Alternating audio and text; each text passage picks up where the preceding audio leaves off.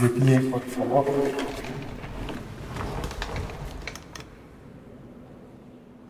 El capítulo 9 del libro de los Hechos de los Apóstoles cuenta cómo Pablo de Tarso, cuando perseguía a los cristianos cerca de Damasco, se cayó del caballo. De repente, una luz celestial lo envolvió con su resplandor. Cayó a tierra y oyó una voz que decía, Pablo, Pablo, ¿por qué me persigues? ¿Quién eres, Señor? respondió él. Soy Jesús a quien tú persigues, pero levántate, entra en la ciudad y allí se te dirá lo que tienes que hacer.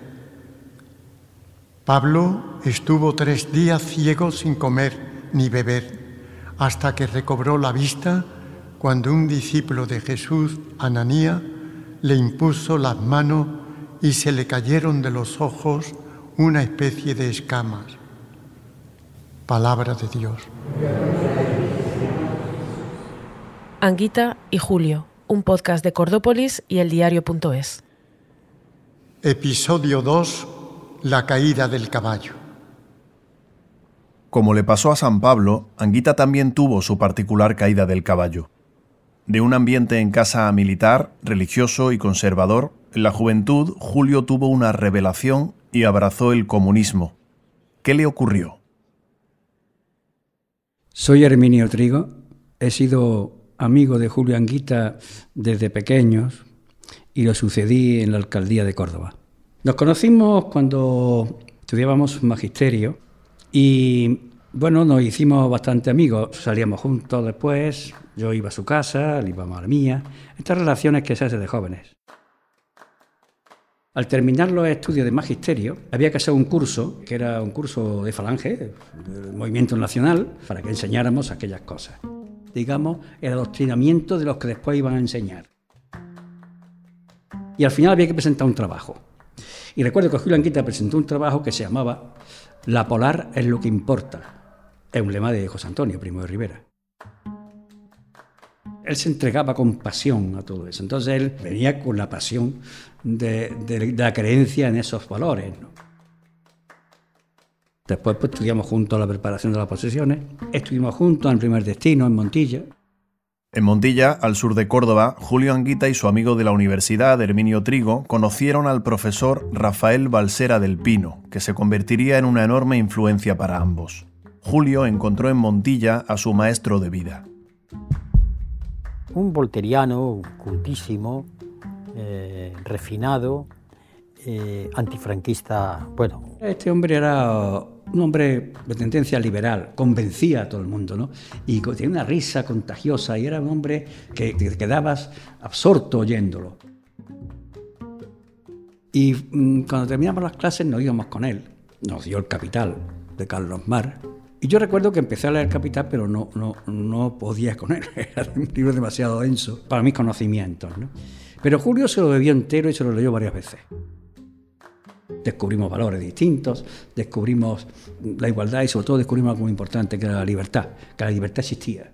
Balsera del Pino no solo les habló de política, sino también de cultura, el teatro, la poesía. Una de las cosas que tenía Rafael era que a la vez que nos descubría ese mundo, nos descubría otro que tampoco conocíamos, que era el mundo de la poesía, de la literatura contemporánea. Antonio Machado, Miguel Hernández, de estos poetas que sabíamos su nombre, pero no sabíamos qué, habían hecho. ¿no? Y recuerdo una noche que volvíamos de Aguilar, que al pasar por una zarza había un ruiseñor cantando. Rafael pidió silencio. Julio se quedó uh, absorto ¿no? con aquello. Nos quedamos todos todos enganchados. En ese momento mágico del silencio de la noche, el poderoso canto del ruiseñor que salía de una zarza que venía. ¿no? Sea, era un hombre realmente encantador. Yo me acuerdo un día que dijo Julio Anguita, si fuera mujer me casaba con él.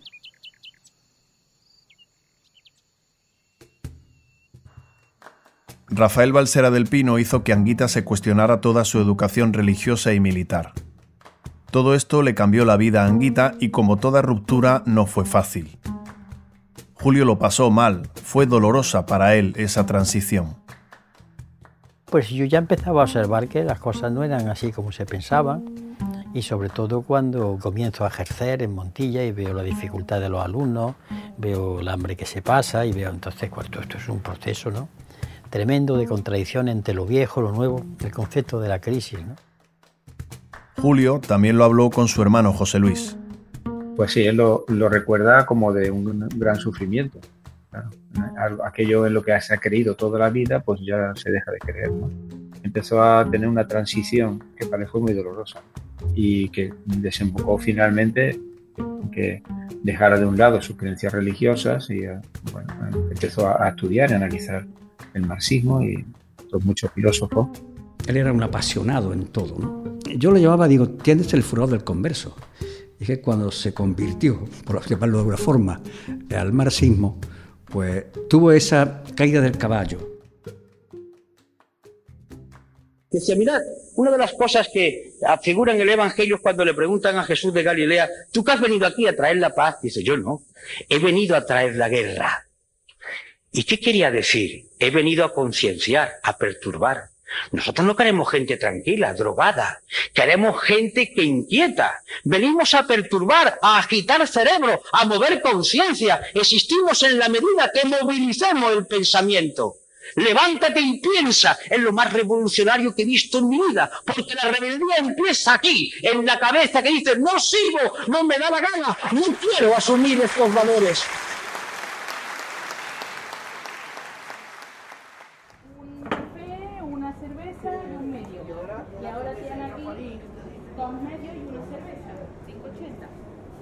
Estamos en el bar La Primera, en el barrio del Naranjo de Córdoba. En el local donde ahora se sirve salmorejo y flamenquines, se ubicó la primera sede comunista de esta zona de la periferia de Córdoba. A finales de los 60 los comunistas se organizan en células. Son grupos reducidos que se reúnen de manera clandestina porque son perseguidos por la policía franquista. Cuando yo vine aquí en el barrio Naranjo, aquí no había agua, no había canalización ninguna Estamos escuchando a Ernesto Caballero, histórico dirigente del Partido Comunista en Córdoba. Las aguas residuales pasaban por medio de las calles y ahí iban todas las aguas residuales de, las casas. En las calles no había luz, en las casas tampoco, y, la basura la tiraban a las afueras. La gente que vivíamos aquí en el barrio no nos considerábamos que estábamos en Córdoba, estábamos en otro lugar. Justo ahí, en el barrio del Naranjo, Julio ejercía ya de maestro. En ese ambiente conoció a Antonia Parrado, la que luego sería su primera mujer. Hija de un anarquista con el que Julio conectó intensamente, esta familia fue su primer enlace con el PC. Soy Ana Parrado, fui cuñada de Julio Anguita y lo conocí pues cuando él se hizo novio de mi hermana, que sería sobre el 66 o por ahí. Yo hablé con Julio y le dije que queríamos que, se, que fuera reuniones del partido, que lo escuchara, que, y entonces él estuvo dispuesto, él no dijo en ningún momento que no. Me permitieron entrar en debates, es decir, que si estar militando en el partido, yo formaba parte de esa especie de, de mundo que giraba. Y entonces el paso definitivo se da una noche eh, de septiembre del 72 en el barrio del Naranjo, donde me dicen, bueno, ya eres miembro del partido, y para animarme me dicen, toma, ahí tienes los estatutos, procura guardarlo. Y mira, aquí tienes una serie de instrucciones para que si te detienen, lo que tienes que hacer es pegarte con el policía para que no te siga torturando. Julio guardaba en su casa el mundo obrero.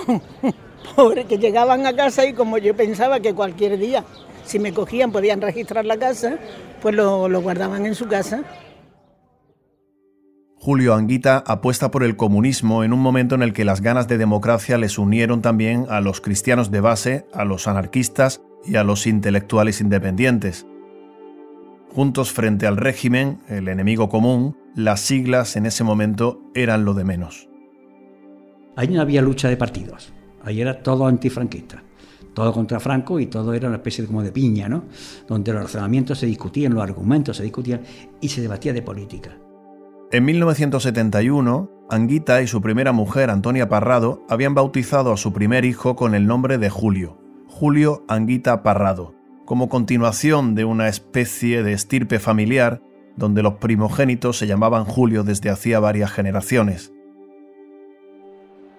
Anguita, maestro de profesión y ya padre de familia, compaginaba sus clases con los estudios de historia, una materia que siempre le interesó como herramienta para entender el mundo y que utilizó para predecir movimientos políticos, económicos y sociales. Cursó estudios superiores primero en Sevilla y luego en Barcelona. Bueno, pues el ambiente que se vivía aquella facultad era un ambiente que yo ya yo estaba militando, estaba en un ambiente, por aquel ambiente entró Europa, ¿no? por la facultad esa.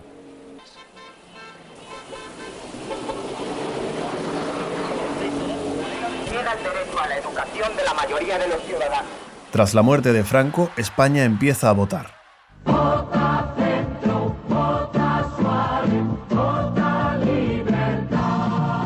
Después de las elecciones generales llegan las municipales. Anguita es elegido alcalde de Córdoba en 1979. Yo soy comunista, filosóficamente comunista. El miedo al comunismo que durante años había alimentado el régimen fascista seguía presente en la sociedad. No todo el mundo se tomó bien la victoria del Partido Comunista. María José Moruno, amiga de Julio, lo vivió de cerca. Yo me acuerdo que la mañana en que salieron los resultados y ganó Anguita, iba yo en un autobús con un grupo de mujeres grandísimo y lloraban las mujeres de que hubiera sacado al alcalde comunista. Que va a pasarle a Córdoba, que va a pasarle la única en, en España. Lloraban de miedo, no de otra cosa, era de miedo. Pero el hecho de que un alcalde comunista fuese elegido en un consistorio con el retrato del general Franco, significaba todo lo que estaba pasando en aquel momento. Era una transición muy sui generis. Su oratoria y estilo pedagógico, señas de identidad durante toda su vida, le hicieron destacar. Yo pido que no aplaudáis, yo os pido por favor que escuchéis, ya está. Yo no quiero aplausos, quiero que escuchéis. Te preguntarás quizá cómo en una sociedad conservadora, tan religiosa, con una economía en manos de terratenientes y recién salida del franquismo, los cordobeses eligieron a un comunista. Según Anguita, confluyeron tres cosas. La derecha no fue a votar, el PSOE se equivocó de candidato y el Partido Comunista recogió los frutos de su trabajo en la clandestinidad. En este escenario, en el que lo acompañaban su amigo Herminio Trigo, su secretario personal Antonio Luque y concejalas como Cristina Vendala, Anguita fue elegido alcalde. Cuando salen elegidos los comunistas para gobernar el ayuntamiento, entra el pánico. Ser comunista era lo peor que había. Estaba demonizado, algunos pidieron la y fueron. Así que, claro, y desaparecieron. Yo tenía algún funcionario, el principal, digamos, el ingeniero que llevaba todas las cosas de obras y tal, que, era un señor vasco estupendo, cuya madre cuando ganó Anguita las elecciones le llamó y le dijo, José Mari, José Mari, José Mari, vente. No soy de los que tienen miedo, ni rehuyen el calificativo. Cuando dicen, ¿usted es comunista? Pues digo, sí. Pero si me lo preguntan a veces intentando me digo, sí, ¿qué pasa? Y miro a los ojos y a partir de ahí ya nadie me dice nada. La victoria del Partido Comunista llevó a Anguita a la alcaldía de Córdoba. Aquella noche lo pasé mal, porque había una alegría tremenda. en Mis compañeros y mis compañeras, y además lo entiendo, ¿no? Yo tenía alegría, pero yo sabía lo que se me venía encima. Como la situación a la que se enfrentaban tras 40 años de dictadura era delicada, Anguita decidió compartir el gobierno con el resto de grupos municipales. Los comunistas gobernaron con el PSOE, con la UCD de Adolfo Suárez y con el Partido Socialista Andaluz, un hecho sin precedentes en la España de entonces. Acordaron una serie de medidas, un programa y se pusieron a trabajar. No teníamos ni en absoluto ni idea de lo que teníamos por delante. Sí teníamos la convicción de que en ese momento representábamos el poder popular y que sabríamos defenderlo teníamos idea de lo que queríamos hacer, pero de los procesos administrativos, de eh, todas las cosas de los presupuestos, todo eso mm, lo fuimos aprendiendo sobre la marcha. ¿no? Cuando llegó a Córdoba, Julio, una de las primeras cosas que hizo y que casi no lo entendíamos nadie, fue que averiguó cómo estaban todas las canalizaciones de los desagües de Córdoba, lo que vertían sobre el río, y todo lo que era la llegada del agua potable a Córdoba. y se dedicó a arreglar eso lo primero que costó Dios y ayuda y dinero. No lo veía nadie, aquello no lucía nada. Imagínense ustedes, el primer problema es cómo surtir de agua potable o evitar siquiera una epidemia desastrosa. Esto para empezar a los seis días de estar sentado en el sillón de la alcaldía. Anguita y su gobierno priorizaron dotar de infraestructuras a estos barrios periféricos como el del Naranjo. Para pagar la construcción de depuradoras de aguas residuales y los colectores marginales de la ciudad, Anguita subió notablemente las tarifas de agua potable. La gente en Córdoba empezó a llamarle al agua fino Anguita, porque estaba muy buena y sobre todo porque se pagaba más cara, a precio de vino. Como alcalde Anguita tenía dos opciones, o dejar crecer la ciudad sin orden en función de las leyes del mercado, o planificar un futuro fortaleciendo los servicios públicos. Optó por lo segundo y tuvo que endeudar al consistorio. Anguita fue muy pedagógico. Iba con una pizarra por las asociaciones de vecinos explicando cuál iba a ser su programa de acción, su programa de gobierno. Además, fue pionero en políticas de participación ciudadana, protegió el casco histórico, evitando el desarrollismo, y su gobierno logró que la mezquita de Córdoba fuera declarada Patrimonio Mundial por la UNESCO. Que nos endeudamos a tope. Hicimos muchos préstamos, uno de ellos fue un préstamo sindicado, otro fue la primera emisión de deuda pública que hizo un ayuntamiento. En esto yo seguía y sigo pensando que esa máxima que dice haz lo que deba, aunque debas lo que haga, sigue siendo válida. Si en aquellos años hubiésemos estado presididos por el Pacto de Estabilidad de Maastricht, pero nosotros... Se refiere Anguita a Maastricht, la ciudad holandesa que años después de su alcaldía daría nombre al Tratado Fundacional de la Unión Europea, un tratado del que hablaremos más adelante y que, en resumen, en lo que afecta a la gestión municipal, limitaba el endeudamiento. De haber estado vigente, el gobierno de Anguita no habría podido sacar adelante todos aquellos proyectos. Ese primer mandato como alcalde fue, además de para planificar el futuro, para resolver cuestiones inmediatas de la Córdoba de aquellos días.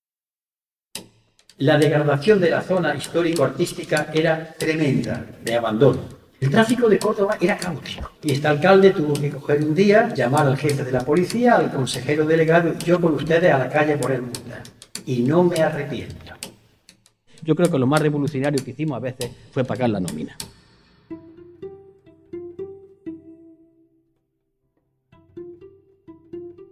Tú no te ves por la calle como vas algunas veces.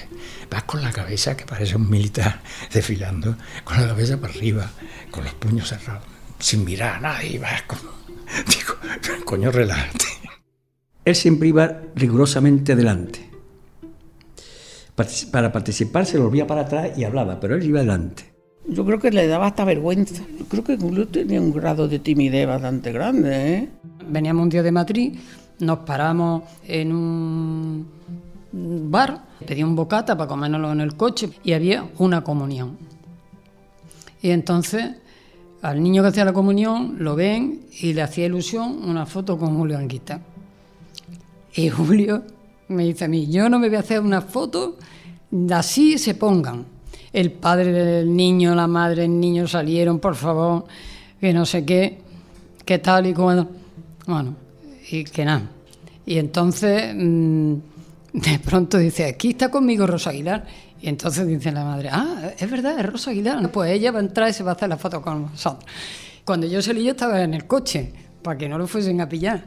Y yo, claro, cuando entré al coche le dije, vaya la que me ha gastado, que estaban diciendo Julio Anguita, no estaban diciendo Rosa Aguilar. Era un hombre muy inflexible en la relación con, con los simples ciudadanos que le pedían un autógrafo y tal. En fin, tú sabes, la gente, pues, pues bueno, lo querían, lo admiraban, bueno, y pedían, no, no, se negaba casi siempre, en fin, se ponía un poco estirado, ¿no? Y yo le decía, coño, ábrete un poco más y relájate en este tema, que no pasa nada. Hola, soy Juan Muñoz, tengo 47 años y fui aquel niño de unos 8 años al que Anguita no le quiso firmar el autógrafo. Cuando pasó esto y mis padres vivían cerca del bar de la Gama de Oro, cuando mi madre me dijo, aquel señor que, está allí en la mesa de, al lado es, Julio Anguita, es el, alcalde de Córdoba. Y entonces yo nada, lo miré y dije, anda, ojo, el alcalde. Y, dije, bueno, pues voy a pedirle un autógrafo. Y nada, pues me acerqué y de forma así un poco educada, pues le dije, buenas noches, ¿podría dar usted por favor un, autógrafo? Y entonces él rápidamente me contestó y me dijo, dice, mira, mira niño, yo si quieres te firmo aquí, ahora mismo saco una, una servilleta. Dice, pero pero yo no soy ningún famoso. Dice, yo soy un trabajador igual que, que, tu padre y que tu madre. Dice, ¿tú ves que a tu padre le pidan autógrafo o a tu madre le han pedido alguna vez algún autógrafo? Y digo, no, la verdad es que no. Dice, pues yo soy un trabajador igual que, que tu padre. Dice, los autógrafos para los artistas. Y en ese momento pues me sonrió y, y yo no, no, me lo tomé a mal en ningún momento. Y se molestó en darme esas palabras y oye, pues yo como la que las agradecí y, y las tengo como una, como una lección de humildad.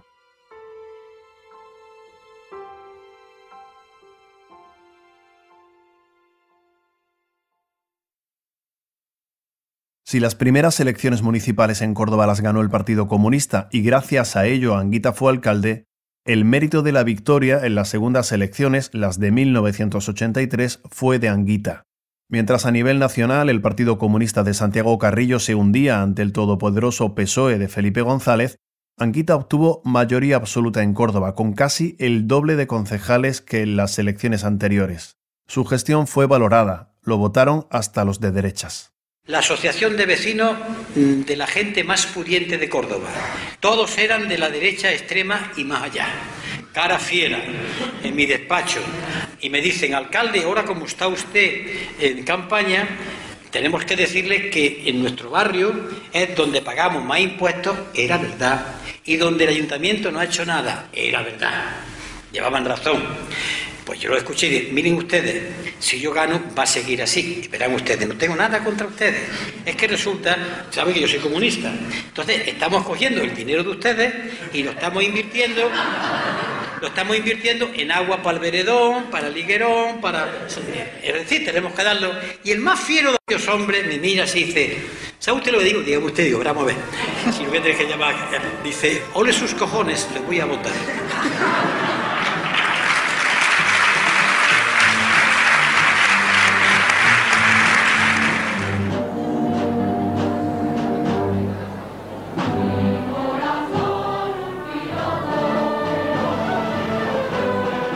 Cordobesas, cordobeses. 28 de febrero de 1985, Día de Andalucía, inauguración del nuevo Ayuntamiento de Córdoba. Antes de leer el discurso institucional, tengo que decir que por primera vez en seis años me siento nervioso en un acto como este. El segundo mandato de Anguita es recordado por dos grandes polémicas, una con la Iglesia y otra con la monarquía. En un enfrentamiento con el obispo, Anguita vino a decirle que se metiera en sus asuntos y le dedicó una frase que luego el tiempo y la economía del lenguaje dejó reducida a Usted no es mi obispo, yo sí soy su alcalde. Las palabras exactas no fueron esas.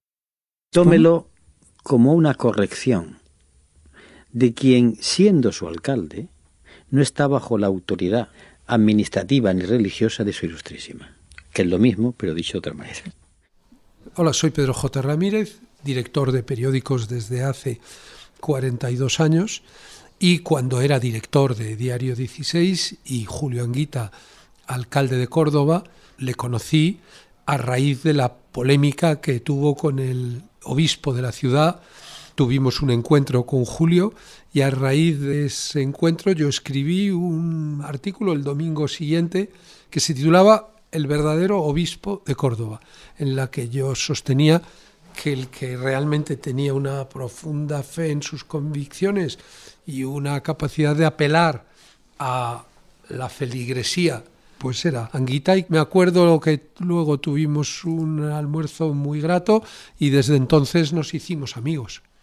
Con el rey Juan Carlos, el problema se dio cuando la Casa Real rechazó asistir a la inauguración de aquel ayuntamiento gobernado por un comunista. Anguita recordó entonces que la agenda del rey la controlaba el gobierno, presidido por Felipe González. Fueron estos los primeros enfrentamientos de un político que siempre fue republicano y laico. Yo recuerdo haber ido con mis hijos viendo procesiones y enfrente estar el palco municipal, oficial, con el sillón del alcalde vacío. yo tenía muy claro que una cosa era ir la representación, participando de lo que ahí se quiere representar. Y otra cosa es que estamos envueltos en, una cultura católica. Yo distingo la, la, religión católica de la cultura católica. Ese, ese pulso que mantuvo con la Iglesia, aquello cuando dijo que usted no mi obispo, pero yo sí soy alcalde, cuando el rey no quiso venir a inaugurar el este, que no se vio como un enfrentamiento, sino como una puesta en su sitio, con unos valores de respeto y de humanidad sólidos. A la gente le gusta tener un alcalde que merezca el respeto y sea digno. Desde que sea digno, honrado y tal, hasta que lleve corbata. Y este personaje se agotaba. Anguita defendía bien su terreno frente a la Iglesia y la monarquía. La mítica serie V, estrenada en España en el 85, aquella de liderazgos femeninos que contaba una invasión extraterrestre y en la que los malos comían ratas, hilaba fino con los detalles políticos. Buenas noches, les habla Howard Smith y esta es la situación de la guerra esta noche. Los defensores de Córdoba, la última ciudad libre de España, han rehusado entregarse esta noche a pesar de siete semanas de salvajes luchas callejeras. La ficción señalaba a Córdoba como una ciudad que se resistía a la invasión extraterrestre. Muchos vieron y siguen viendo un paralelismo entre esa resistencia de la serie y la Córdoba comunista de Anguita. Pero yo también empecé a notar que Julio, yo ya lo veía también cansado, como diciendo, misión cumplida. Hablar de autonomía municipal es una hermosa frase, pero hacer la realidad es una labor titánica que va dejando en cada uno de nosotros las huellas del cansancio y las cicatrices de las heridas del combate. Tras siete intensos años como alcalde, Anguita empezaba a cerrar su etapa en la política municipal. Inauguramos, o mejor dicho, inauguráis vosotros mismos vuestro ayuntamiento. Aquí y ahora. ¡Viva Córdoba! ¡Viva Andalucía! ¡Viva España! Esta es la casa de toda Córdoba. Alegraos. Muchas gracias por la asistencia.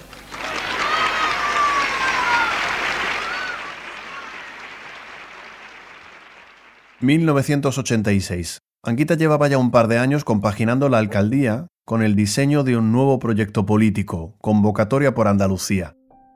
Por la mañana era alcalde y por las tardes cogía su coche para recorrer los pueblos de Andalucía buscando aliados para su plan de ensanchar la base de la izquierda.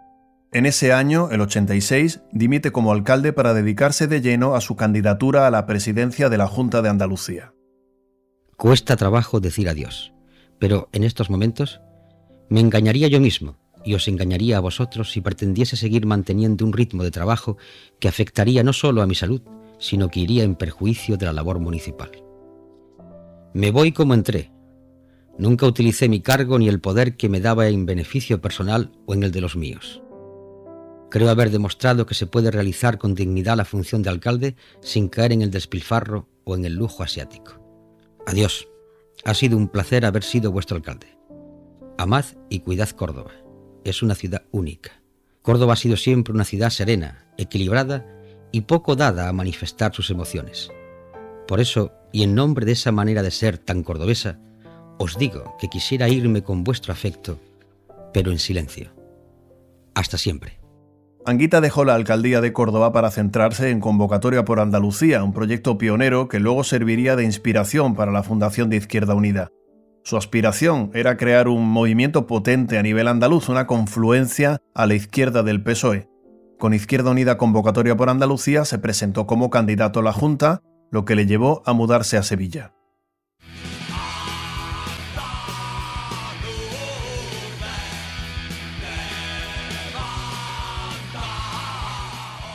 Partido había alquilado un piso para Julio en la Alameda de Hércules, la primera planta. Él lavaba la ropa en el lavabo y las colgaba en el comedor con una guita, un tendero. Si es que era así de cutre, si es que era... Los golfos, las prostitutas, todos los yonkis, los homosexuales, los trans, lo que fuera, eran los, la guardia pretoriana de Julio, del piso de Julio y del coche de Julio. Le tenían un respeto, ¿entiendes? Un respeto. Eso no se gana de la noche a la mañana. Es que vivir con él era vivir en otro mundo.